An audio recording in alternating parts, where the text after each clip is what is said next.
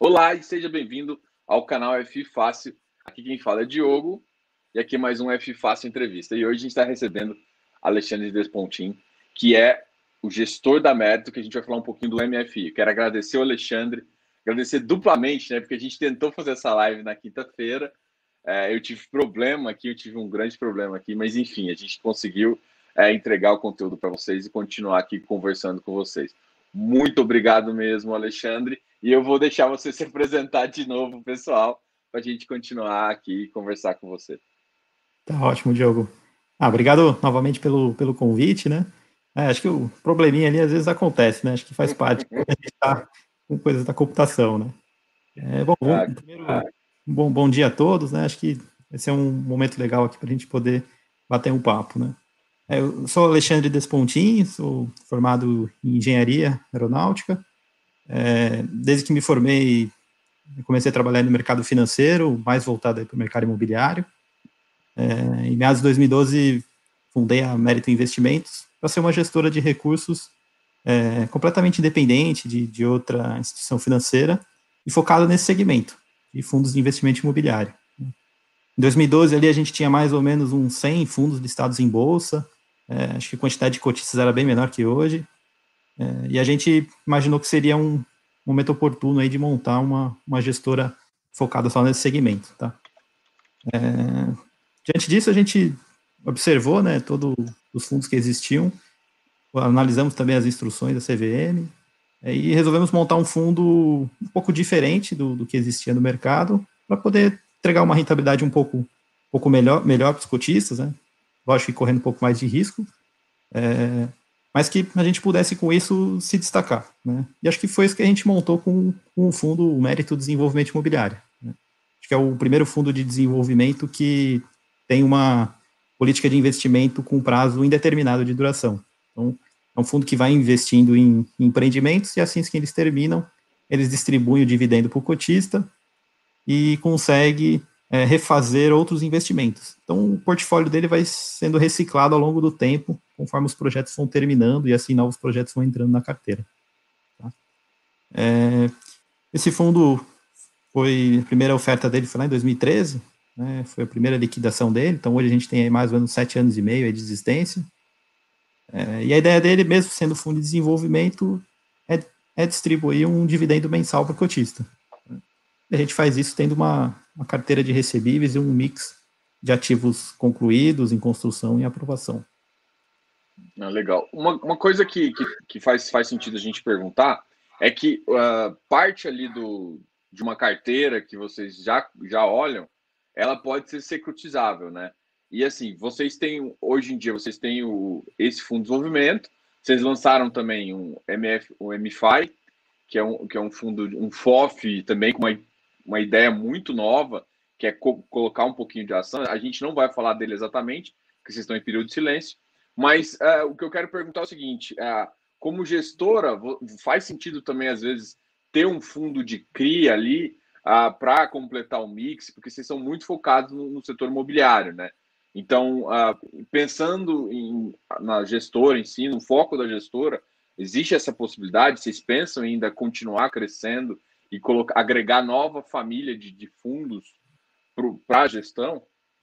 É uma, é uma um objetivo que a gente tem aqui na gestora. Né? Então, montamos primeiro o fundo de desenvolvimento, que acho que a gente conseguiu se destacar e aparecer no mercado. É, final do ano passado, a gente estruturou e liquidou esse fundo, a primeira emissão também é um, esse fundo de fundos com ações, que também é um fundo bem diferente, que não existe nenhum no mercado. É, e mais para frente, sim, montar acho que talvez um fundo de CRI, né, um, um fundo de recebíveis, né? E depois fundos de renda com, com imóveis como padrão de outras, de outras casas, né? E acho que isso tem todo um, um trabalho de estruturar a gestora, encontrar as pessoas certas para fazer a gestão e aumentando a equipe pouco a pouco para a gente não dar um passo maior do que, do que a gente consegue entregar, né?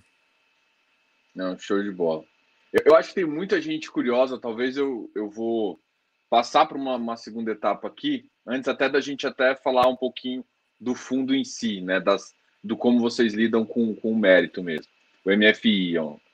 Uhum. A, uma das perguntas eu acho que, que eu mais recebi quando eu anunciei vocês foi justamente aquela questão da, da, da suspensão da CVM que foi feita em 2018 ali.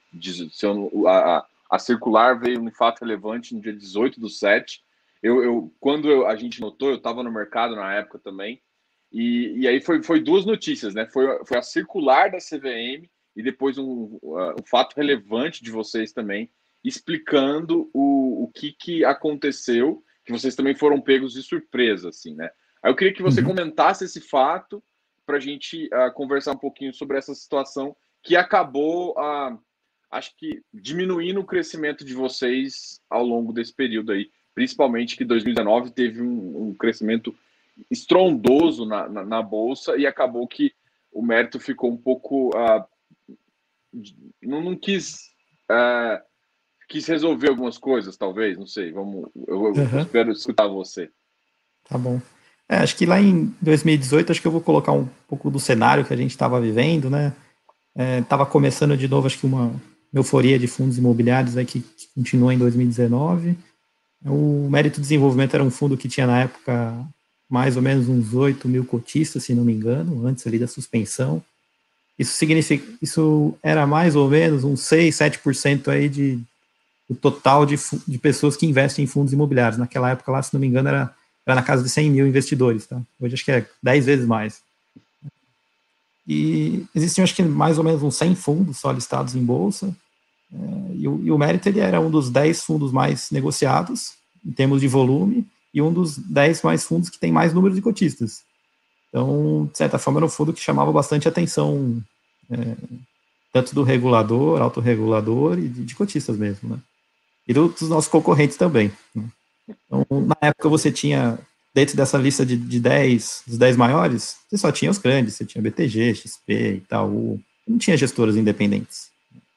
Na hora, na hora que você vê um fundo de desenvolvimento pagando dividendo mais ou menos regular, é, com muitos cotistas, com volume grande, indo para uma oferta que ia dobrar de tamanho, é, pô, acho que o regulador assustou. E aí ele olha, ah, quem são, quem são os participantes? Os participantes são Mérito Investimentos, Planner, BDO. Ele falou, putz, isso aqui preciso olhar com, com mais cuidado, né? E aí, por algum motivo, ele resolveu fazer essa medida um stop order que ele nunca fez com ninguém, né? Nenhuma ação sofreu um negócio desse, nenhum fundo imobiliário resolveu um negócio desse. Então, para a gente, assim, a gente achou que foi uma medida muito forte. É, ela poderia ter feito de um jeito diferente, né? Ela poderia não ter dado registro da oferta, poderia ter chamado a gente para conversar, mas acho que não vale a pena discutir se foi certo ou não, né? Mas foi feita essa suspensão, e a partir dessa suspensão, a gente mudou completamente o, o objetivo, né? Acho que um objetivo de crescer o fundo, na verdade, o objetivo foi, não, precisamos sobreviver a isso, né? É, acho que o regulador dizer que você, é um, você teve um problema, né, de chamar de, de pirâmide, é, não tem ninguém que consegue sobreviver a isso, né? Então, naquela época a gente ficou muito preocupado em, em conseguir resolver o, o entendimento, né, o desentendimento que estava tendo entre nós e os reguladores, né? E acho que foi isso que a gente fez. Ficou 60 dias ali debatendo, é, ajustando a forma como eles queriam que vissem o fundo, e após, de certa forma, voltar o, a negociação, a gente passou por um, por um período de, calmaria também, né? Putz, vamos, vamos deixar o fundo andar um pouco é, mais lento, né? Vamos reestruturar aqui nossas, é, nossa equipe, né? Vamos, vamos ajustar um pouco nossos controles, para depois a gente pensar num outro momento como a gente faz esse crescimento. É. No ofício, aí, eu quero entrar um pouco mais na tecnicalidade ali do ofício, até para explicar para o pessoal o que, que aconteceu, é, as mudanças que teve, e foi assim, a tecnicalidade foi basicamente uma, uma, Eles queriam que fosse feita uma mudança contábil, né? Na, na forma de contabilizar o resultado, né? A forma que hoje em dia é mais comum é, é equivalência patrimonial. É, aí eu queria basicamente que você falasse do ofício e também contasse um pouco, uh, meio que de bastidores aí, o que, que foi para você, assim, pô, receber essa notícia, né? E, e, ficar, ficar com quais decisões foram importantes, assim. Claro que não, eu, sei que você não dá para lembrar tudo, mas deve, o frio na barriga deve ter deve, ter sido 60 dias ali de, de, de uma. Eu, eu queria, não queria usar uma palavra tipo um inferno ali, assim, assim um inferno astral, assim, deve ser bem complicado. E explicar também para o pessoal como que foi essa, essa, essas solicitações e depois teve uma, teve uma recontabilização da mesma uma forma, mas apresentou os demonstrativos de novo, foi aprovado e o fundo continuou, tá? Então eu queria que você explicasse um pouquinho dessas solicitações que a CVM tinha feito e, e, e, que vocês já adequaram. E até por isso que eu acho que você comentou aqui, falou assim, olha, eles podiam ter pedido adequação sem pedir suspensão, né? Que foi o, o que assustou o mercado, né? Porque nunca tinha acontecido isso. Já teve uhum. outros fundos que ficavam, que tinham sido uh, é, é, repetido demonstrativos e, e algumas alterações, mas nunca teve esse período suspensivo de negociação versus uma, um, um, pedido que não assim uh, que foi para observar, entendeu? É, exatamente. É, acho que contando um pouco lá do, do, histórico, né? Acho que não sei se foi uma quarta-feira ou uma terça-feira de manhã que suspendeu. É, tava no escritório, pá, recebe a notícia, ó, o fundo tá suspenso. Falei, pô, mas suspenso, né? Aí começamos a pesquisar, achamos, realmente tinha um ofício mesmo suspendendo o fundo. É, só que a gente estava completamente cego, a gente não tinha a mínima ideia do, do porquê o fundo estava suspenso. Né? A gente só conseguiu ter acesso às informações, acho que na sexta-noite. Então a gente começou a trabalhar mesmo é, para entender o que, que a CVM queria só no final de semana. Então a gente passou uns dois, três dias ali praticamente cego, sem saber o que estava acontecendo, porque é, a gente demorou, a CVM demorou um pouco de dias para enviar todo, todos os autos do processo, para saber, de certa forma, onde que as coisas estavam, né? E aí foi muito trabalho, né? Acho que foi 60 dias ali de praticamente todos os dias ali, dormindo até tarde, né? Fazendo todas as adequações que foram solicitadas, trabalhando junto com, com o administrador do fundo, é, para a gente poder dar as informações que, que eles queriam, né? E acho que a, a grande mudança, né? Acho que que deve ter assustado mais o, o, o regulador, é que é um, é um, fundo novo, né? Acho que não existia nenhum fundo de desenvolvimento com muitos cotistas naquela, naquela época. É, e a forma como ele estava sendo contabilizado era a mesma forma como, como um fundo de renda, digamos assim. Né? É, era realizado um laudo de avaliação dos imóveis e aquele valor é, que o laudo de avaliação dizia que o imóvel valia era marcado no fundo, né? Da mesma forma como, como um fundo de renda. É, bom, foi feito assim por causa do entendimento aí entre, entre nós, o administrador e os próprios auditores do fundo, né? Então, outros fundos de desenvolvimento faziam assim também. Então, de certa forma, a gente não, não imaginava que isso estaria errado ou estaria contra as instruções, né? É, e aí, provavelmente, quando o analista lá da CVM ou o próprio regulador olhou, ele pegava um, um balanço do fundo e via que todo o resultado do fundo era reavaliação patrimonial. E, de fato, é, um fundo de desenvolvimento, quando é marcado assim, todo o resultado vem de reavaliação patrimonial. E acho que isso assustou ele. Ele falou, pô, se eu tirar esse, esse resultado de uma reavaliação, ele não gerou resultado nenhum. Então, como é que ele está distribuindo dividendo se ele não, não tem resultado nenhum?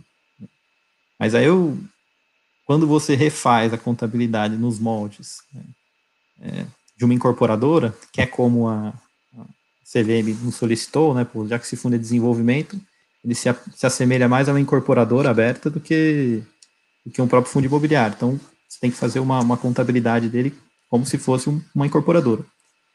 Quando você refaz a, toda a contabilidade nos moldes de uma incorporadora, tem resultado, que daí você é, compra e venda de imóveis, baixa custo, POC, então apareceu o resultado que que comportava os dividendos que foram distribuídos. Eu acho que só, só depois que a gente conseguiu mostrar né, que o fundo tinha resultado, que o que estava sendo distribuído não era recurso aí do, dos próprios cotistas que estavam entrando, acho que aí a, a CVM se convenceu e, e liberou o fundo para negociar novamente. Só que isso foi 60 dias de, de refazer dois, três anos de contabilidade, praticamente a contabilidade do fundo desde o início, né? Então, o fundo era desde 2013, né? A suspensão foi em 2018. O fundo ficou cinco, seis anos funcionando dessa maneira, né, com essa contabilidade dessa forma. O fundo já tinha passado por duas emissões 400, então já tinha sido olhado pela CVM, os mesmos balanços, as mesmas coisas, nunca tinham questionado nada a gente, né, e do nada suspenderam, né? Então, para a gente foi muito, foi muito surpreso, né? Pô, cinco anos que o fundo está funcionando, aí do nada, nunca foi nada diferente, do nada resolve suspender, né? Mas assim, a gente reajustou toda a contabilidade desde o início e conseguiu mostrar que, que independente da forma como era contabilizado, o fundo conseguia distribuir os dividendos que distribuiu, né? É, eu, eu, vou, eu, vou, eu vou querer entrar num detalhe contábil aqui, e aí você me completa até para o pessoal. A incorporadora, ela faz esse que a gente chama de equivalência patrimonial. É basicamente o seguinte: você tem um resultado do fundo ali, você tem a SPE é como se fosse uma empresa própria que é do empreendimento. Você calcula, você faz o balanço patrimonial, você faz, uh, pega a DRE, que é, que é o demonstrativo de resultado do exercício, você faz tudo isso e aí você tem uma porcentagem que o fundo é dono desse empreendimento ou uhum. sócio. Você pega a equivalência e traz para o fundo e é essa equivalência patrimonial. Então eu queria explicar exatamente para o pessoal essa, essa questão. Então você tem um resultado ali da, da própria SPE, sem contar que você, na verdade, o que o fundo tem de resultado é a soma de todas as equivalências patrimoniais do fundo e tudo mais. E aí você tem uma parte que é tipo investimento e o resultado, se eh, você tiver que fazer aporte, né? E normalmente nesse tipo de, de, de, de ativo, na, na primeira parte ali você tem, tem os, os, os resultados e na segunda parte você, você tem os investimentos, né? Você investe no começo e depois você tem essa carteira que você falou para receber de fluxo, né? Aí eu queria só que você é, explicasse um pouquinho também dessa parte é, contábil um pouquinho para o pessoal, para o pessoal entender como que, de, de, assim, o que mudou é que, na verdade, que você está falando é o seguinte, olha, eu estou pegando todos os resultados aqui, versus a minha participação, e estou jogando para o fundo agora. É isso que, que, que, basicamente mudou, né? É, isso, isso que basicamente mudou, né? Antes você usava um. Você tinha SPE, você tinha um laudo de avaliação daquela SPE, você marcava que representava, na verdade, um imóvel, né? Então você marcava pela sua participação pelo laudo de avaliação. Hoje não, hoje você está fazendo pelo, pela participação que você tem na, na SPE e pelo resultado dela, como se ela fosse de fato uma, uma incorporadora. E como que é calculado esse resultado lá, né? Então, é, pelo POC, né, que é o, que é o modelo que as incorporadoras utilizam, é, que ela leva em conta o, o que, né? Se o imóvel está com a evolução de obra do, do imóvel e quanto que você já vendeu. Então, para você fazer o resultado, você precisa ter aquele imóvel vendido e você ter aquele imóvel 100% construído. Se ele tiver metade construído vendido, você só reconhece metade ali do resultado com aquela venda. Se você está 100% construído e nada vendido, você não, não reconhece nada de resultado, você marca todos os imóveis a custo. Então, de certa forma, é uma, uma maneira diferente aí de, de avaliar o resultado do empreendimento. Então, como que ele fica? Né? Fica, na verdade, todas as propriedades ficam a custo. Então, quando você vende, que você gera o, o resultado. Né? E aí te gera um resultado contábil, né? independente se você recebeu ele ou não. Então, às vezes você é, faz uma venda, bastante venda naquele mês, você gera um baita resultado contábil, só que você vendeu tudo no prazo. Então, já vai aparecer no, no seu balanço lá um baita resultado e um contas a receber bem grande você vai receber ali conforme a sua carteira. Então ele tem uma defasagem muito grande ali entre o que você recebe mesmo de caixa com a forma que você contabiliza. Isso aí, no, meio de várias SPs, acaba criando uma, uma dificuldade maior aí para analisar da onde está vindo os resultados e onde está vindo o caixa. Então, essa, essa é uma, uma dificuldade real aí. E, e como, por exemplo, porque normalmente quando você faz a distribuição de fluxo, você a tendência é olhar pelo fluxo, né? Pelo, pelo, pelo fluxo que eu digo a DFC, né? Pela distribuição do, do, do, do caixa mesmo. Porque, não, porque senão você não você tem que ter um resultado financeiro para poder distribuir, até para poder fazer alguma coisa. Então, isso também gera um pouco de, de, de, por exemplo, o fundo, como ele tem vários investimentos, investimentos ele tem que é, ter um controle, tipo, ele tem um caixa que ele parte, pega parte desse caixa e investe em alguns ativos que estão numa fase inicial e ao mesmo tempo ele está recebendo de outros ativos uma outra parte que é resultado, né?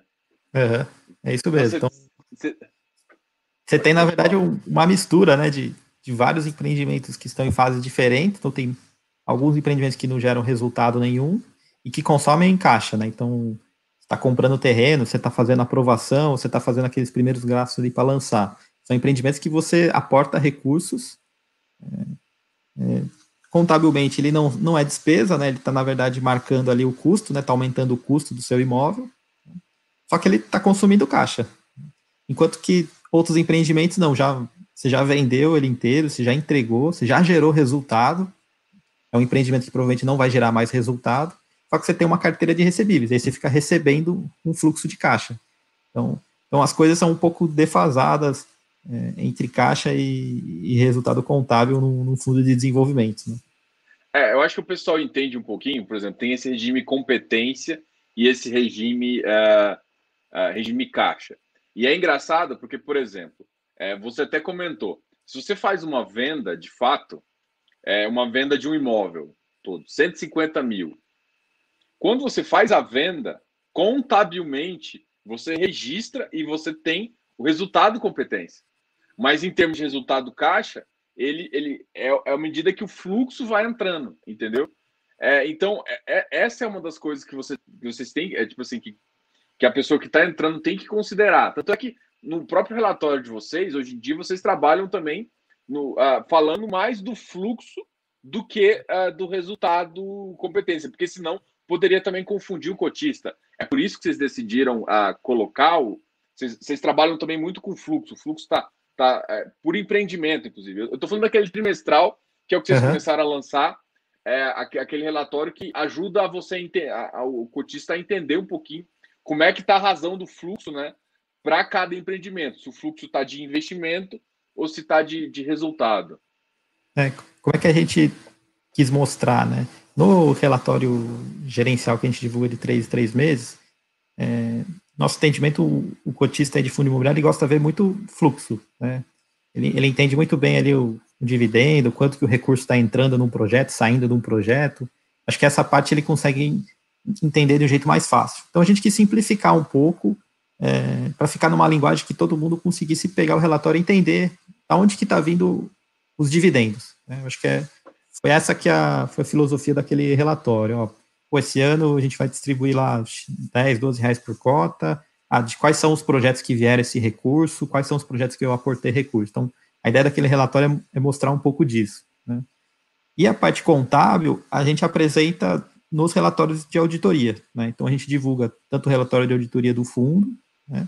tanto do relatório da Merit Realty, que é a incorporadora e praticamente todos os projetos estão nela. E aí, nesses relatórios de auditoria, eu acho que aí está muito bem detalhado as formas contábeis é, de como que aparecem os resultados, que também está aberto por projeto. Tá? Eu acho que com, a, com, com os dois relatórios em mão, você, de certa forma, consegue é, ter uma visão geral, assim, do, assim, do fundo. Eu acho que o relatório de auditoria contábil, ele é, ele é um, um pouco mais difícil de, um, de uma pessoa física que não está muito é, particularizada com, com o tema contábil. Né? Mas todas as informações estão lá sim.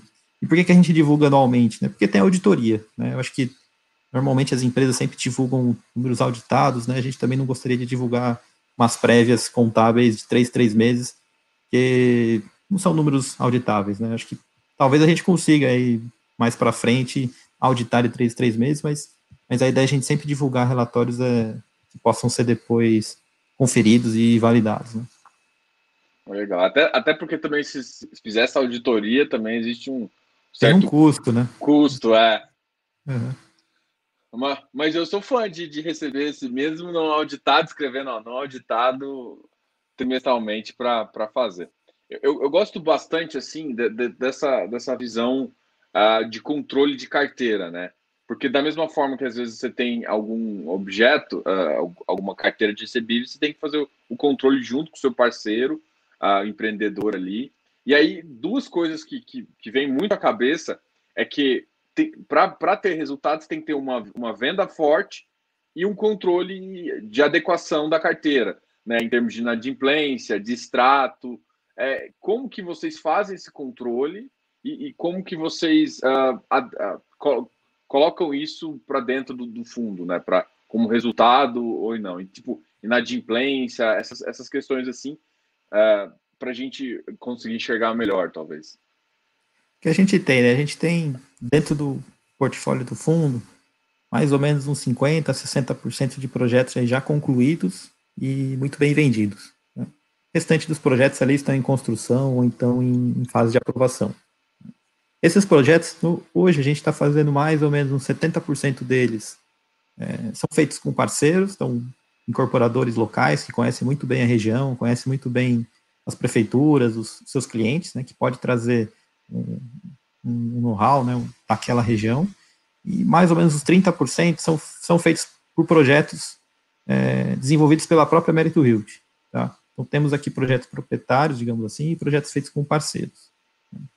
É, todo o controle ali de, de vendas e recebíveis, é, ele é feito pelas próprias sociedades, pelas SPS, que são, na verdade, as responsáveis por fazer esse, esse controle. Né?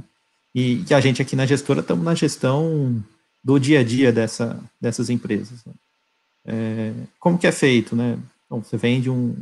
Você, você tem que sempre fazer uma venda boa, né? Então, você tem que conhecer seu cliente, de certa forma... Perfil de perfil, perfil saber, ah. saber se esse cliente vai conseguir pagar aquele imóvel ou não. Então, faz a venda boa, beleza. E agora você tem que manter aquele relacionamento com o cliente, saber se ele está gostando do seu imóvel, se precisa fazer um reparo, alguma coisa, e também fazer a cobrança. Né? Então você tem que emitir os boletos e estar tá sempre em cima dessa cobrança para essa carteira não ficar é, inadimplente. Né? E se tiver algum, algum problema com esse cliente, liga para ele, vê por que, que ele não pagou aquela parcela, tenta renegociar, às vezes ele teve um problema aquele mês, e fala, não, parcela ainda em duas, três vezes, né, eu pago ela junto com as outras, então tem um trabalho ali de, de, de um relacionamento com o cliente mesmo, né, para manter o, o cliente aquela venda, para não, não ter um distrato. Se por acaso tiver algum problema de distrato, aí tenta se fazer alguma coisa amigável, se não tiver nada amigável, aí vira o processo onde lá se ajusta. Mas, como sempre a gente é proprietário dos imóveis, né, a gente só passa escritura depois que ele quita, é, então para a gente o distrato não é tão custoso. Né, você tenta fazer um, uma renegociação, se não deu certo, te revende esse imóvel para outro. Então, não é que a gente tem uma, uma grande perda assim de, de, de, resultado quando tem o distrato. Né? Vou ter que refazer uma venda e provavelmente meu fluxo de recebimento se alonga um pouco. Mas não é que a gente é. vai é que a gente vai ter um resultado negativo quando tem um, um, um distrato. Mas eu, na verdade, ia perguntar o contrário, né? Porque hoje em dia, com a lei do distrato, e você tendo uma SPE e provando que você tem ali o, patrimônio é, separado da, incorpora, da, da, incorporadora, a SPE própria, você consegue reter 50% do, do, do, do que ele pagou. Então, se você fizer, se for tiver um bom fluxo, um bom empreendimento, você consegue revender então, na verdade, esse, você teve um resultado positivo, inclusive da primeira venda, né? Você vendou, ele volta como estoque e depois você consegue vender ele de novo numas, nas condições atuais do mercado. Se o mercado estiver crescendo, você consegue vender um pouco melhor. E se o mercado estiver pior, parte da, desse valor que você pegou é, ajuda a compor resultado. Eu estou falando muita besteira. Como é Não, que, como é que é tá... isso mesmo. A lei do distrato é ajudou vocês? Aj ajudou, é, mas a gente, assim, como, como política, o que, que a gente está fazendo? Até a gente está seguindo os contratos que foram assinados no passado. Então, essa lei do distrato a gente está seguindo aí só para os contratos novos de vendas. Então, o que foi venda nova, a partir dela, a gente está seguindo, já, até já escreve nos contratos, né, o, qual é a, a forma da lei. Para os contratos antigos, a gente está seguindo o que era habitual né? Acho que era uma devolução um pouco menor do que do que está marcado hoje, né?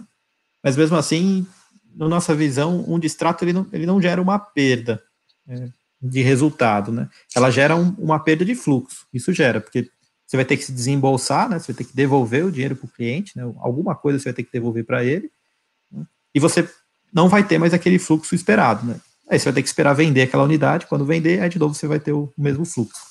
Mas em termos de resultado, não é que você está tendo uma perda. Então, como a gente não é uma empresa alavancada, né, no fundo nem, nem pode ficar alavancado, né, é, e sempre os recursos são, são proprietários, um distrato pode o quê? Pode reduzir um pouquinho o, o dividendo ali no curto prazo, mas no longo prazo ele aumenta de novo. Se fosse uma, uma outra empresa, o distrato pode aí causar de liquidez, né? Então, as incorporadoras o distrato era, era muito mais sensível do que, do que para gente. Porque normalmente ele já contava com aquele recebimento para pagar uma dívida, ou pagar um CRI, ou pagar algum outro financiamento. Né? Como que ficou essa questão de distrato na adimplência?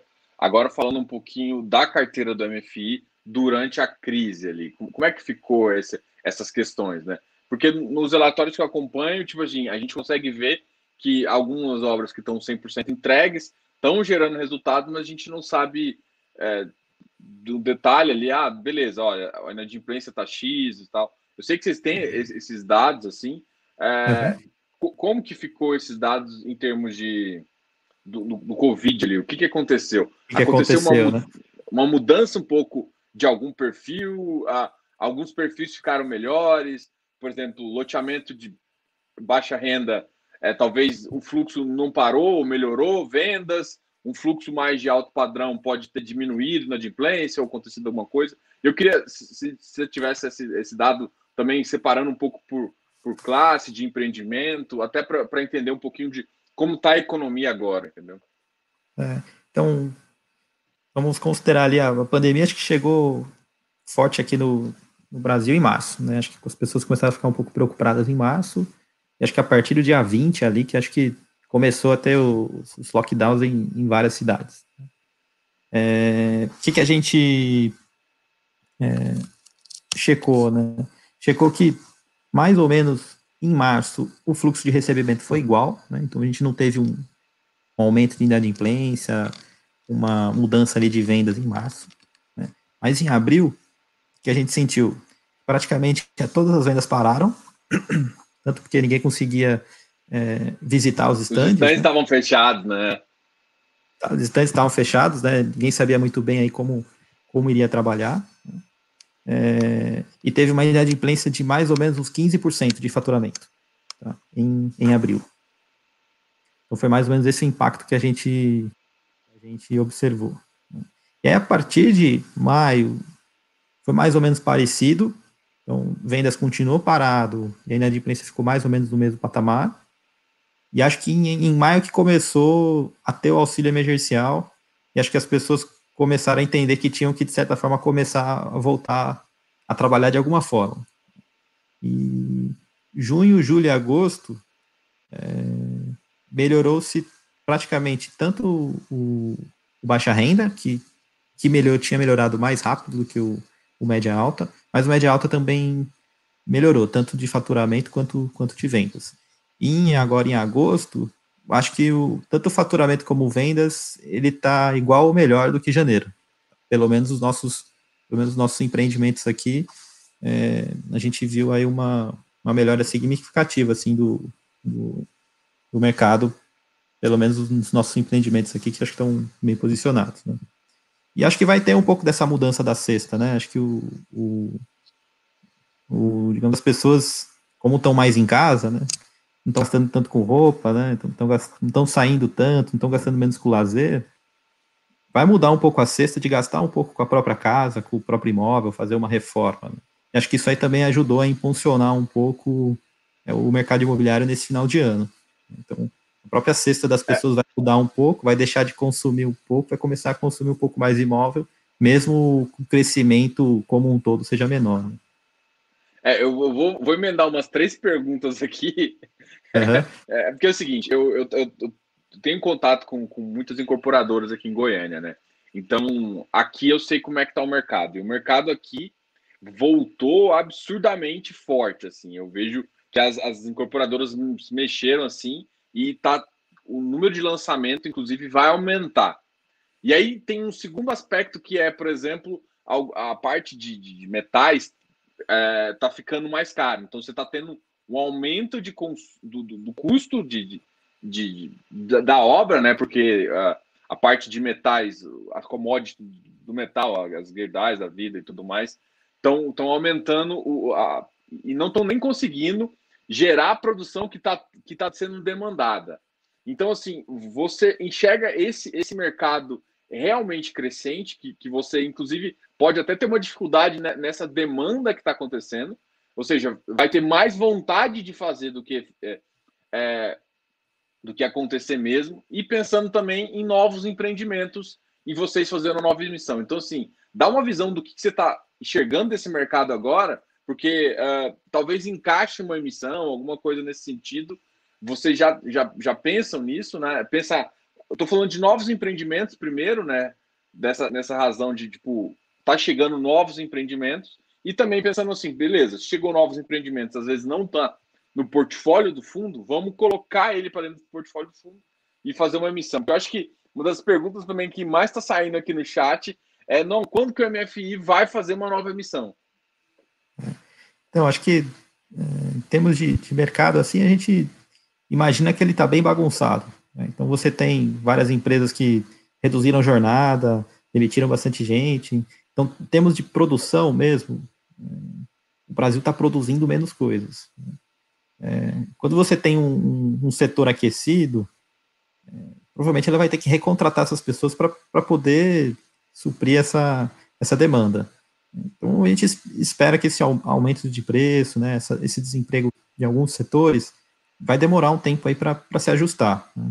Então, teve uma paralisação muito rápida, se a gente tiver uma retomada muito rápida, vai dar, vai dar um, pouco de inflação, vai, vai dar um pouco de desorganização mas no longo prazo isso se, se ajusta, né? Então pode ser que o preço de imóvel suba um pouco, é, porque senão não, não, não, consegue construir o imóvel com os preços aumentando. A gente acha que deve demorar um pouco para isso se ajustar de novo. É, e vamos ver o que vai acontecer quando o auxílio emergencial acabar. Né? Acho que começo do ano que vem, o primeiro trimestre do ano que vem, acho que vai ser um vai ser um, um bom indicador. Um termômetro, é para que lado que vai o emprego. Né? Eu acho que é isso aí que vai dizer o que, que vai acontecer com, com, o preço das coisas no, no ano que vem. Né? Hoje você tem ali um, um, uma injeção de dinheiro na economia muito grande que não está relacionada com a produção. Então, as pessoas estão conseguindo consumir, mas não tem gente produzindo. Né? Vamos ver o que vai acontecer isso no ano que vem, quando acabar os, os auxílios. Né? É, e a gente está olhando a oportunidade. Eu acho que o, a gente aqui como uma incorporadora, temos alguns setores, temos algumas regiões que a gente olha, sempre estamos olhando o terreno. Nossa postura quando surgiu a, a, pandemia foi justamente parar de olhar novos negócios, vamos, vamos olhar o que vai acontecer com, com os fluxos dos projetos. É, mas esses, esse segundo e terceiro trimestre deu para ver que recuperou rápido. Então, pode ser que a gente comece a olhar algum, algumas, alguns imóveis para fazer alguma proposta, ver se a gente consegue comprar algum projeto, e tendo algum projeto, pode ter alguma emissão. Dá para afirmar que vai ter ou não vai, mas é, vai depender aí da gente buscar esses projetos para poder apresentar e os cotistas deliberarem se aumentam ou não o tamanho do fundo. É, então é mais ou menos isso que a gente, que a gente vê. Né? A gente não está vendo muito problema de liquidez, tá? então com, com juros aí na casa de 2%, é, diferente de outras crises que você tinha é, gente se desfazendo de imóveis para fazer liquidez, a gente não está sentindo isso. Né? Então, os terrenos também não estão assim tão baratos para você sair comprando vários. Né? Então, tem que olhar com calma, projeto por projeto. Né? É, essa, essa é uma crise diferente da crise que a gente viveu em 2014. Né?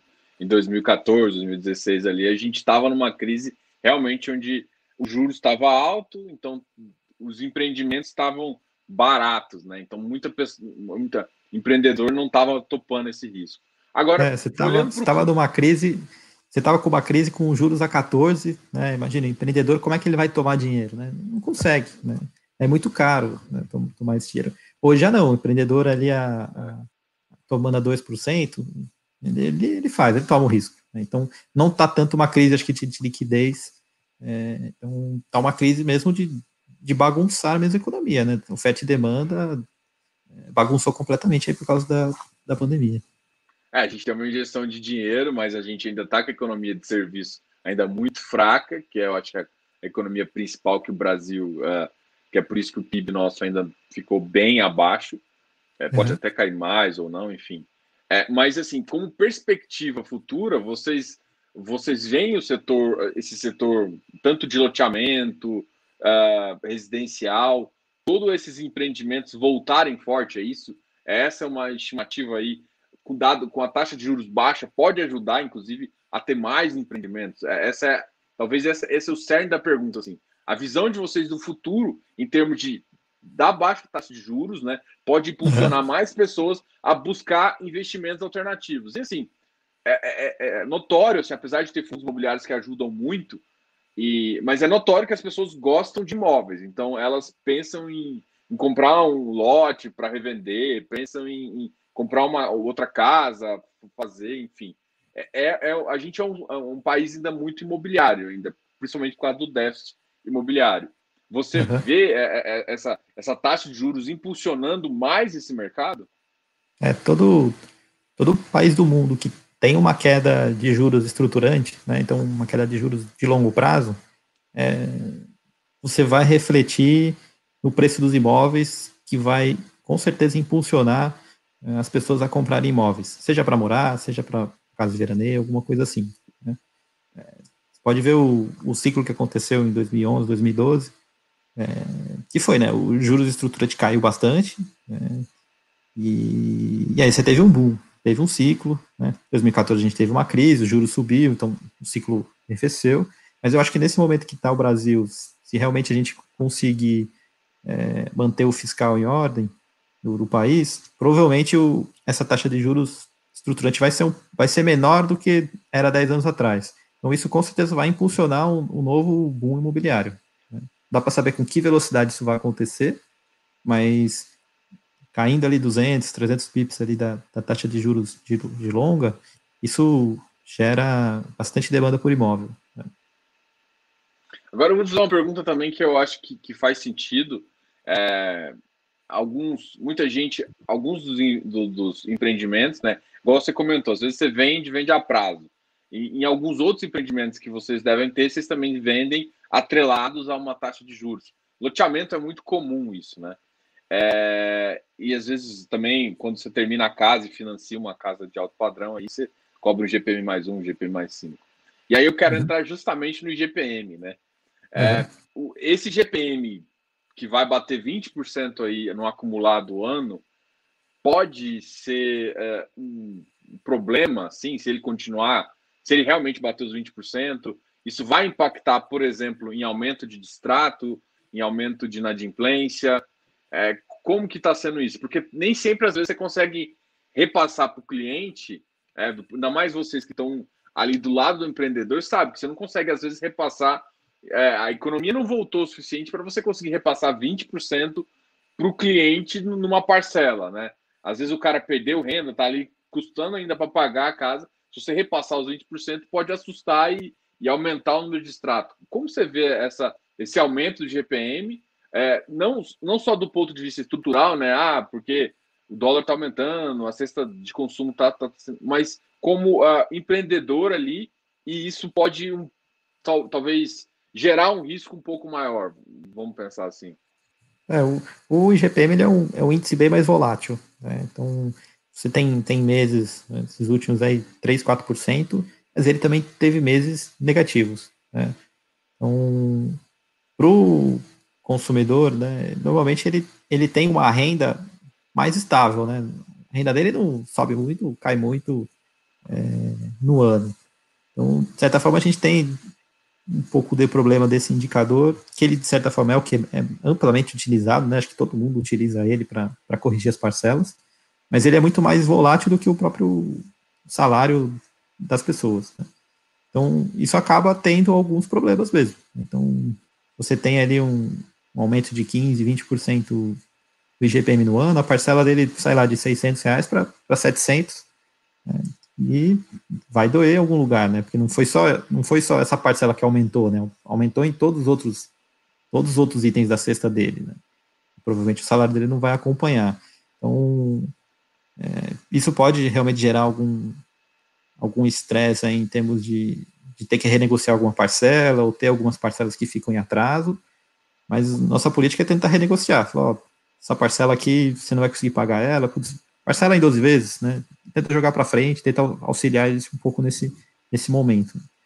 E, no nosso entendimento, as coisas se ajustam. Então, pô, se o GPM foi muito alto agora, é, daqui uns seis mais meses. Frente, mais para frente pode ser que ele seja menor, ou então o próprio salário dele é corrige a inflação daqui para frente. Então, as coisas vão se ajustar ao, ao, ao longo do tempo. E, e existe um período que, de certa forma, a gente precisa dar um auxílio, né? Precisa, precisa ajudar o, o, o cliente, né? E, e normalmente, um, quando você financia é, o cliente direto, ele é um cliente de longo prazo, né? Normalmente é 10, 15 anos que você fica, fica com ele, né? Então não faz sentido também, tipo, ó, eu vou pegar aqui. Então, realmente, é, uma das coisas que eu tenho comentado é justamente o seguinte: olha, por mais que todo mundo fique feliz ali com o GPM explodindo do ponto de vista de investidor, né, quem está atrelado, do ponto de vista empreendedor, você tem que tomar uma certa cautela até em repassar, às vezes repassando com, com, com umas, uh, dividindo algumas coisas. Você tem que, o que você falou basicamente é a gente olha para a renegociação, né? É, tem, tem que ter essa cabeça, né? Porque senão você pode ter distratos, né? E aí não é bom nem para você, cliente, você cliente, né? E nem você como incorporador, que você vai ter que fazer uma negociação, vai ter que voltar os recursos para ele, vai ter que destratar e revender essa unidade de novo, né? Mesmo que isso possa gerar algum resultado por causa de um, de um, ganho de devolver menos para o cliente, não, não, é algo assim que, que os incorporadores gostam de fazer com o seu cliente, né? Provavelmente, quando a pessoa não consegue comprar o imóvel porque não conseguiu, ela vai culpar provavelmente o incorporador é o, é o primeiro, né? Então, a juros exorbitantes, uma coisa assim, né? Então, nossa, nossa política é sempre tentar fazer alguma renegociação aí com, com os próprios clientes. Né? Não, legal. É, falar nisso, eu, eu acho que tem uma, uma, uma, pergunta também que eu recebi bastante, que é em termos, em termos do MFI de taxa de performance. Essa, essa é uma pergunta que acho que todo, toda vez que eu recebo um gestor aqui, perguntam exatamente isso, porque alguns fundos, principalmente, estão hoje em dia, é, o mérito está tá atrelado ao, ao CDI, né? Aí você vê um CDI tão baixo e isso o pessoal gera um certo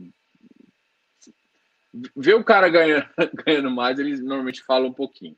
É, uhum. Vocês pensam é, em alguma coisa? O que, que vocês olham para a taxa de, de, performance do fundo e, e, e imaginam? É, que, por que, que a gente, lá atrás, quando a gente montou o fundo lá em 2012, 13, é, a gente considerou o CDI? O CDI, na época, ele era um valor casa de mais de 10%. E para a gente, ele seria um, um indicador de livre de risco. Ah, como é que um investidor aqui poderia fazer um investimento e não ter, não ter risco? Seria o próprio CDI.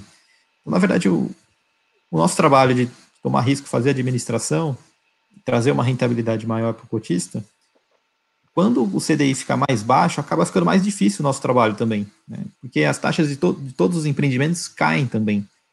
Então, você vai buscar uma carteira de recebíveis, você vai buscar um, um projeto, esses projetos não rendem tanto quanto rendiam antes, porque tem muito mais investidores querendo aplicar. Então, a gente entende que não é que o, o valor de performance aumentou muito, que o CDI caiu. E, na verdade, os, empreende, os projetos como um todo vão render menos, né, porque a taxa livre de risco caiu também. Então, na nossa visão, fica ajustado. Né? Você tem ali uma, uma, uma, taxa variável do que você ter um, uma taxa fixa mais uma inflação. Que outra maneira poderia ser, ah, não, performance acima de 5% mais, mais inflação, 3% mais inflação, 10% mais inflação. Acho que poderia deixar um, um valor fixo.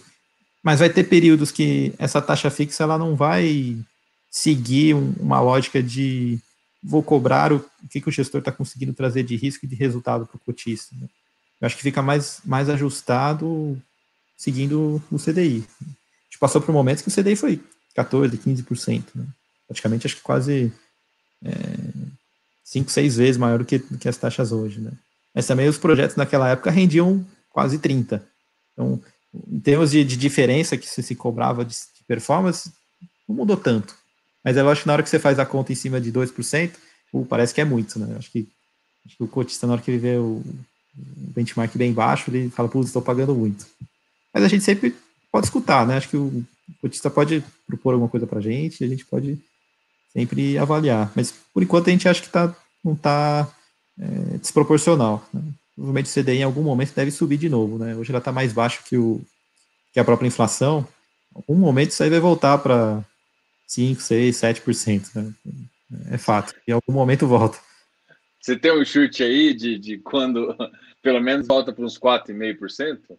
Essa também é uma pergunta que eu faço, porque eu olho para o relatório Focus, vejo ele falando que no final do ano que vem vai estar 2,5%. Aí eu olho para o mercado de DI, é, DIF22 ali, DI1F22, e vejo que está 3,2%, 3,5%, está numa oscilação nessa faixa, aí eu falo, pô, maior aí, já.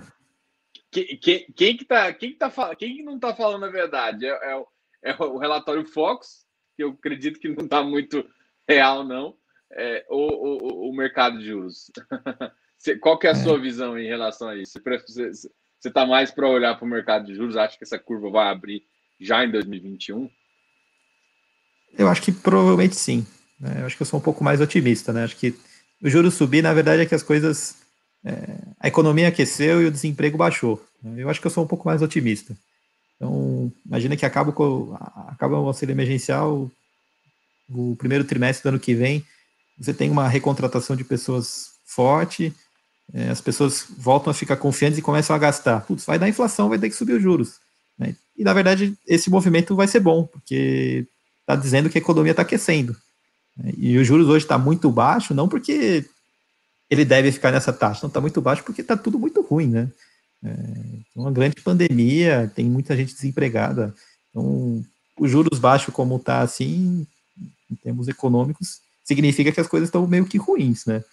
É, e acho que eu sou um pouco mais otimista aí que no próximo trimestre aí do 2021 as coisas podem ser que se caminhem um pouco, um pouco mais rápido aí para o equilíbrio. Legal. Tem uma pergunta aqui que eu vou fazer. Acho que a parte da pergunta eu já até, tenha respondido, mas a outra parte é, não exatamente, tá? Que é, que é a seguinte: é, é, Alexandre, a administradora estruturou, junto com o fundo, uma estratégia contábil desde o início da FI. Você comentou um pouco no começo. Como foi a relação entre gestora e administradora né, nesse pós-suspensão? Isso talvez é uma, também uma curiosidade daqui do pessoal, que foi justamente o seguinte: beleza, vocês, vocês mudaram tudo e depois que, que, que teve essa que, que teve suspensão, vocês organizavam, falando, olha, a gente vai fazer pelo POC, mudou. E agora, como é que está essa relação de, entre vocês e, e, e, o que, que vocês enxergam isso para o futuro aí? Como trabalhar junto e tudo mais? É, a, a, responsabilidade contábil, né, de apresentar as informações, é, é toda do administrador do fundo. Tá? E o administrador ele elabora as informações e o auditor confere que aquelas informações estão corretas. É lógico que a gente, como, como gestor e cotista do fundo, quer que tudo esteja conforme as melhores práticas. Né? Então, essa discussão de como vai ser feito, não vai ser feito, ela acaba sendo discutida entre as três partes, né? tanto gestor, administrador e, e auditor. Né? todos estão envolvidos aí no mesmo, mesmo projeto. Né? Então, antes da, da suspensão, esse era o entendimento dos três, né? de que de certa forma era, era a forma correta de fazer. É, o fundo tinha passado aí por duas, por duas emissões 400, né? Então, na teoria, já teria sido avaliado pela CVM, as demonstrações financeiras estão lá nos prospectos, que são amplamente avaliados pela CVM. Então, a gente estava muito confiante de que o, a forma como a gente estava fazendo era, era correta. Né? E, uma vez aí informando a gente que, ó, tá errado, vamos corrigir, é, o administrador tomou tomou conhecimento, né? Acho que debatemos é, junto com, algum, com, alguns profissionais aí do, de contabilidade, né? E, e a gente chegou nessa, nesse modelo, que é um modelo que, que a CVM entende que seu, seja o mais correto, né? Mas a, a, relação que ficou entre a gente, acho que ficou mais fortalecida, tá? Entre administrador e gestor. Teve que, de certa forma, se unir mais para conseguir resolver e trazer o fundo para a normalidade, né? É massa que vocês conseguiram aí. É, vamos, vamos falar um pouquinho de, desse relatório de vocês trimestral, só para explicar para o pessoal também uh, qual que é a visão que vocês conseguem colocar lá, né? Você tem uma visão por empreendimento, né? Onde você consegue ver o investimento e desinvestimento. Eu nem uhum. sei se você usa essa terminologia também. E aí também você tem também uma parte lá embaixo onde você tem um fluxo uh, anual uh, do, do do, do, do fundo mesmo, onde você consegue ver o saldo inicial, né? Que vocês tratam, que é basicamente uma DFC anual. Você tem o, o saldo inicial, tudo que entra e tudo que sai de caixa. Aí isso, inclusive, entra a integralização do próprio cotista aqui, que é quando ele faz o. o vocês têm a integralização de cotas. É, e aí, aí você consegue ver mais ou menos também quanto que é a saída do fluxo do, dos cotistas e tudo mais. É, qual que é a, a, ideia que você quer que o cotista tenha quando analisa aquele, aquele relatório, né? É, o que, que você quer que ele observe mais? Olha, isso aqui, o detalhe é, por exemplo, você quer que, tipo, olha, esse empreendimento aqui ainda está em fase de maturação. Eu ainda estou colocando dinheiro para desenvolver a obra. Aí você tem que olhar, aqui tem um percentual de obras e percentual de vendas. Olha, esse aqui ó, já está 100% em obras, 100% vendido, então todo o fluxo aqui dele. Então, só, só uma correlação para as pessoas, para elas, é, para mostrar a ideia de vocês em relação a esse fluxo trimestral e também, às vezes, o, o relatório, o mensal que vocês apresentam. É, então, no, no, trimestral, a gente quer apresentar as evoluções então, de obras e vendas, cada um dos projetos. Né? Então, quando o empreendimento lá está 100% vendido e 100% entregue, né, construído, você tem uma previsibilidade desse recebível muito maior, né, desse fluxo muito maior do que o empreendimento ali que está aprovando, ou que ainda não vendeu, ou que ainda está construindo tem uma, uma previsibilidade muito maior aí em termos de qual vai ser seus custos e qual vai ser o preço que você vai estar vendendo seus imóveis. Né? Então, acho que com essa porcentagem dos projetos, você consegue saber ali quais são os, os empreendimentos que você tem um fluxo mais é, próximo do real e quais são uma estimativa que pode variar bastante. Tá?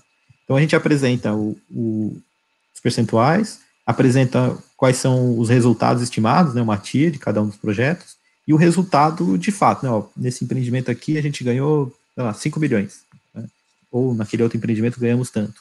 Então, tem essas duas tabelas ali para o cotista poder ver, ó, da onde está vindo os resultados do, do fundo. E aí na parte de baixo a gente faz um, um fluxo de caixa consolidado de todos os projetos. Então a gente mostra a visão de quanto foram os recursos que entraram no fundo através de captação, para onde esse dinheiro está transferindo entre os projetos, entre cotistas e despesas, e quanto que vai sobrar no final para o cotista. Né? Porque um, um fundo de, digamos, de aluguel, o que, que o cotista acaba olhando? Né? Ele acaba olhando, ó, aquele imóvel é, vale tanto, vou comprar ele por tanto no secundário, e quando eu alugar ele, eu vou receber aquela, aquela renda. Então, de certa forma, você consegue fazer um fluxo de caixa bem simples, né? Eu comprei aquilo lá, vou receber um, um, um aluguelzinho todo mês. Para o mérito de desenvolvimento, a gente tentou fazer alguma coisa que quando ele comprasse a cota daquele preço, ele pudesse ver ah, quanto que eu tenho a receber com os projetos que eu tenho hoje dentro do, dentro do fundo, né? sem considerar novos reinvestimentos. Então, é mais ou menos esse fluxo que você está comprando. Então, a ideia que a gente quis mostrar para o cotista é qual é o fluxo que eu estou comprando se eu comprasse a cota hoje.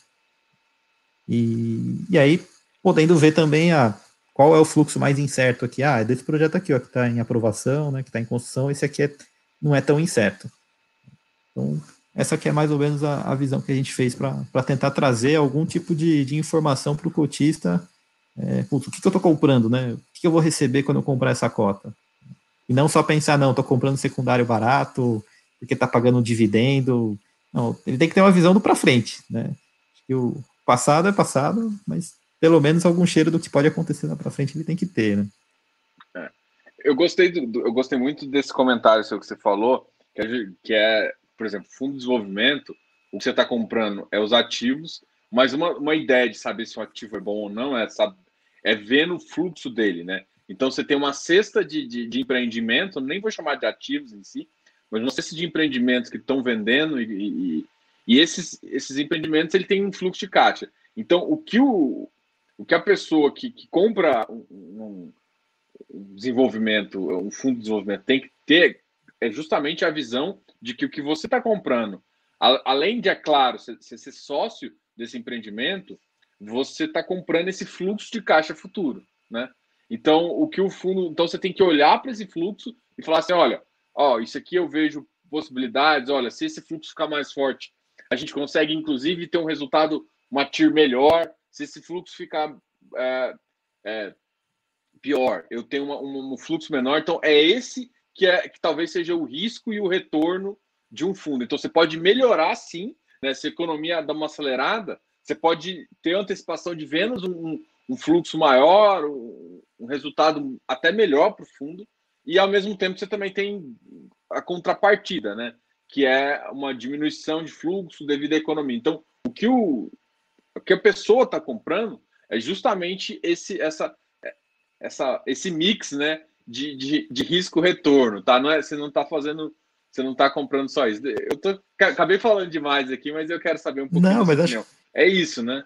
É isso mesmo. Então, ali com o fluxo, ela, ele consegue ter uma ideia. Ó, esse fluxo, por exemplo, dá um exemplo de empreendimento lá, né? O Campo Verde. Né? É, um empreendimento 100% vendido, onde já está entregue também, 100% com as obras concluídas. Então, o que, que tem para frente? É só carteira de recebíveis, praticamente. O que, que vai, como é que faz para mudar essa, esse fluxo? Putz, só se eu tiver algum distrato, ou se alguém vir antecipar alguma parcela, mas aquele fluxo lá é, é, é, muito próximo do que vai ser aquilo que a gente vai receber. Né? Agora, por exemplo, vamos pegar um outro projeto, né, o, o empreendimento daquele Dona Amélia. Né? Esse é um empreendimento que a gente está em aprovação. Então, é um, é um, é um projeto lá que você tem lá uma, uma estimativa de, de gasto de obra é, e uma estimativa de recebimento, que é uma estimativa. Né? Putz, de certa forma, é as melhores estimativas que a gente tem hoje, mas a gente está considerando um preço de construção, uma velocidade de vendas, um preço de vendas. Então, nesse projeto, pode variar muito o fluxo. E é o risco que, de certa forma, o cotista está correndo, né? Se eu vender mais caro, vai, vai ser melhor esse fluxo. Se eu, se eu conseguir construir mais barato ou construir mais caro, pode melhorar ou pode piorar. E aí, a cada trimestre, ele tem, uma, ele tem um, uma atualização. Fala, esse projeto, o fluxo mudou um pouquinho, né? e aí ele consegue ver o que está acontecendo de trimestre em trimestre com cada um dos projetos. Né? É, bom, é isso, isso que eu acho que, que, que o cotista tem que saber. Quando ele compra um fundo de renda, ele está comprando renda, ele compra um imóvel acabado e tudo mais. Quando ele entra no recebível, tem uma coisa por trás que você tem que entender, mas ele está comprando juros, tá? Então você só tem que saber se esse lastro é forte e tudo mais. Quando você compra desenvolvimento, você compra desenvolvimento. Você é sócio, você tem que comprar fluxo futuro e, e você está comprando o risco do negócio mas assim, ah, você tem que entender o fluxo. Então, você tem que entender o que você está comprando para poder comprar bem, tá? Então, é, é, quando, quando ele comenta aqui exatamente desses passos que eles, que eles utilizam, que é o que ele quer que o, que o cotista entenda, você tem que olhar o relatório trimestral e entender esse fluxo para você imaginar, porque com economia e com isso você consegue fazer projeções e você tá. Mas a cabeça que você tem que estar tá é de desenvolvimento, você está ali como sócio do negócio. Então, o cotista está participando dos resultados de, desse fundo aí. Eu vou fazer uma última pergunta para deixar você. Eu quero agradecer, assim, muito, é, extremamente. A parte da pergunta, inclusive, você já respondeu também. Mas uma outra parte, não, que é assim. Aqui, é claro que você, uma coisa que, o pessoal tem que entender é o seguinte: se ele, se ele, se ele tivesse com um pipeline pronto, ele não poderia chegar aqui e falar no canal que ele vai fazer uma emissão, tá? É isso, isso é, é todos, nenhum gestor pode, uma vez que ele tem uma, uma, uma, oferta registrada na CVM, eles já entram em quiet period, eu acho que 40 dias antes, ou algum período antes. Então, se ele tiver, ele, eu tenho certeza. Então, é, é, aqui a, a, pergunta é exatamente o seguinte: vocês têm ideia de quando o fundo aumentará de patrimônio? Isso é uma boa pergunta porque dá uma, uma ideia de uma estimativa de quanto otimista você está. Tá, tá, Alexandre, por isso que eu vou, vou, vou, fazer essa pergunta. E qual setor que, que, que hoje em dia você enxerga, né? Ou não, depende do empreendimento, eu não olho muito para setor empreendimento. Pode. Essa, essa ideia de olhar mais para empreendimento e setor também é uma coisa que eu, que eu tenho curiosidade. Tá. É, acho que vamos olhar por, por, setor, né? Acho que a gente está olhando é, mais empreendimentos de baixa renda. Eu acho que em momentos de crise esse segmento sempre recebe algum auxílio, sempre tem algum, algum apelo maior do que o de, de média renda. Então, a gente olha, estamos concentrando um pouco mais a carteira do portfólio para esse segmento. E aí, pode ser condomínio de casas, prédio vertical ou então loteamento.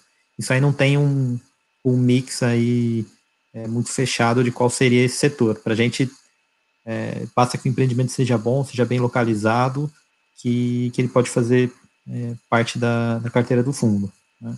E qual região? Ah, a região que a gente conhece um bom, um bom parceiro, é, ou então alguma região próxima da gente que a gente consiga, consiga desenvolver a gente mesmo. Tá? É, e vamos lá, né? Como no nosso fundo, né, o, no mérito do desenvolvimento, a gente não tem aquela previsão de o próprio administrador gestor chamar a emissão. É, a gente sempre propõe ela numa, numa assembleia. Tá? Então, preço de cota, volume, é, tudo isso é definido numa assembleia mesmo. Né? E, na verdade, a, gente propõe ali um, os valores quando vai chamar a, a, a emissão, a, a assembleia para deliberar. Né? Mas nossa ideia do fundo é não crescer com dobrar de tamanho de tempos em tempos, né? Acho que para que ele não, não perca muito a característica que ele tem hoje, né, de, de manter essa distribuição de dividendos mensal, é, o, o, ideal seria que ele não cresça, é, cresça vai, em torno de um quarto do tamanho do fundo, acho que seria um tamanho que você recebe os recursos e não, e não desbalanceia o fluxo dele. Né? Então, o fundo aí tem mais ou menos 300 bilhões, acho que seria na casa de uns 70, 100, é mais ou menos esse tamanho aí de, um, de uma outra emissão, que a gente acha que não vá é, diluir o, os cotistas atuais com recursos novos e, de certa forma, desbalancear o, o portfólio como um todo. Né? É, eu vou fazer uma última pergunta, porque acho que é a primeira, assim, eu não queria falar do MFI, mas a, a forma como que ele está sendo, uh, eu sei que você, não vou exatamente perguntar dele, tá? Mas a forma como que ele está sendo feito uma oferta 400 é a primeira vez que eu vejo, tá? que é uma oferta 400, porque eu já vi 476 fazendo isso. Não sei, deixa eu só comentar aqui com o público, eu vou comentar. É o seguinte, o MFI, ele está fazendo uma missão assim, acho que tem cinco etapas, né? E aí cada etapa ele, tem uma parte de liquidação, tem uma parte de investimento e tal. Então você pode participar da primeira, da segunda, da terceira, da quarta, da quinta. Ou seja, ao longo você você faz uma oferta 400 pública e ao longo do tempo você vai pegando o recurso. Né? É, é a primeira vez que eu vejo isso para uma oferta 400. Normalmente eu já vi isso bastante com oferta 4,5. Você pega fazer. Então, o que, o que eu gostei, e, e talvez é, seja uma ideia de vocês, isso encaixa muito, às vezes, em empreendimentos, né? Porque você pode pegar assim e, e fazer investimentos e desinvestimentos ao longo de um ano. Então, você pode fazer uma oferta 400. É, essa é uma ideia, agora eu vou apertar genérico, eu acho que você pode responder. Essa é uma uhum. ideia de vocês utilizar esse tipo de de, porque cabe também esse tipo de, de oferta no, no, no, perfil do MFI. Porque você não precisa pegar os, sei lá, vamos supor que você faz de 100 milhões. Você não pegar os 100 milhões aqui. Você pode pegar, tipo, ir pegando de 15 em 15 milhões, mais ou menos, sabe? É, não uhum. sei se. Eu, eu, enxergo isso como positivo. Então, porque você pode pegar e jogando no fluxo e, e fazendo isso. Não sei se. É, essa que... é uma ideia nova. O que, que vocês estão. Acho que de, de, cabeça assim eu não, eu não lembro de nem, nenhuma gestora que fez um, um, cronograma dessa forma. E na, na terceira e na quarta emissão do, do Mérito FI, do MF11, a gente fez desse jeito também. A gente fez três, quatro janelas num período aí de acho que quatro meses, cinco meses. Então no, no MF11, a gente já fez assim. Depois, se quiser dar uma pesquisada lá no, no prospecto da terceira e da quarta emissão, você vai ver que ele, que ele foi em tranches também. Foi, eu, eu, eu não tô lembrado, é porque eu lembro da última, que foi em 2019, que foi 476, não foi? Que foi 476. É que deve ter sido ah. a 2016, 2017. Tá, Também, não, não, eu confesso que eu não lembro, mesmo. não. E, vou olhar, vou olhar. E para a gestão e para os cotistas mesmo, é uma, é uma forma de você impactar menos o que já existe, né? E você às vezes tem mesmo um período de investimento, você tem lá um, algum período que você precisa receber os recursos e, e, conseguir fazer as diligências, assinar os contratos e comprar, né? Então, às vezes, você receber muitos recursos de uma vez, você vai diluir, tem, né, o, o dividendo ali mensal, né? Então, você conseguir fazer um investimento similar ao que você já tem na carteira. Bom, muito obrigado, Alexandre. Já tem até mais de uma hora de live. Eu sei que eu, você prontamente ajudou a gente. Pô, a gente ia fazer na quinta-feira, nem quero comentar Não, de novo assim, mas eu quero comentar o agradecimento que eu tenho de você, pô, nas suas férias ainda participar de, de dessa entrevista aqui e agradecer você e a Luísa que está aqui, eu sei que está escutando a gente é, e, tá, e, e, ajudou a gente a conversar com você também. Obrigado. E eu tá vou ótimo. deixar você, eu sempre falo, deixo você com a última palavra, até para você é, agradecer o pessoal e também chamar mais cotista, enfim. Não, tá ótimo.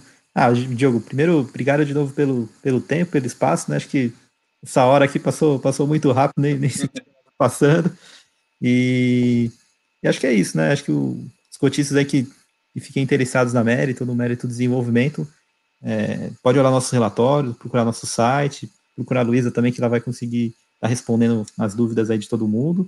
E a gente aqui é bem, bem próximo, né? Acho que é, qualquer cotista que entre em contato com a gente, a gente vai estar disponível para poder é, explicar e poder apresentar o fundo da melhor forma. Não, legal. Pessoal, o contato da Mérito está aqui embaixo na descrição do vídeo. Então tem o e-mail deles, o, o site deles também. A Luísa está aqui também, ó, no, ela tá, acabou de falar comigo aqui no, no, no site, vocês estão vendo a mensagem. Obrigado, Alexandre, obrigado, Luísa. Pessoal, muito obrigado. Não se esqueça de se inscrever aqui no canal, dar um like nesse vídeo e compartilhem essa entrevista que ficou muito legal. Obrigado aí, pessoal. Tchau, Ótimo. Tchau. Obrigado, pessoal. Tchau, tchau.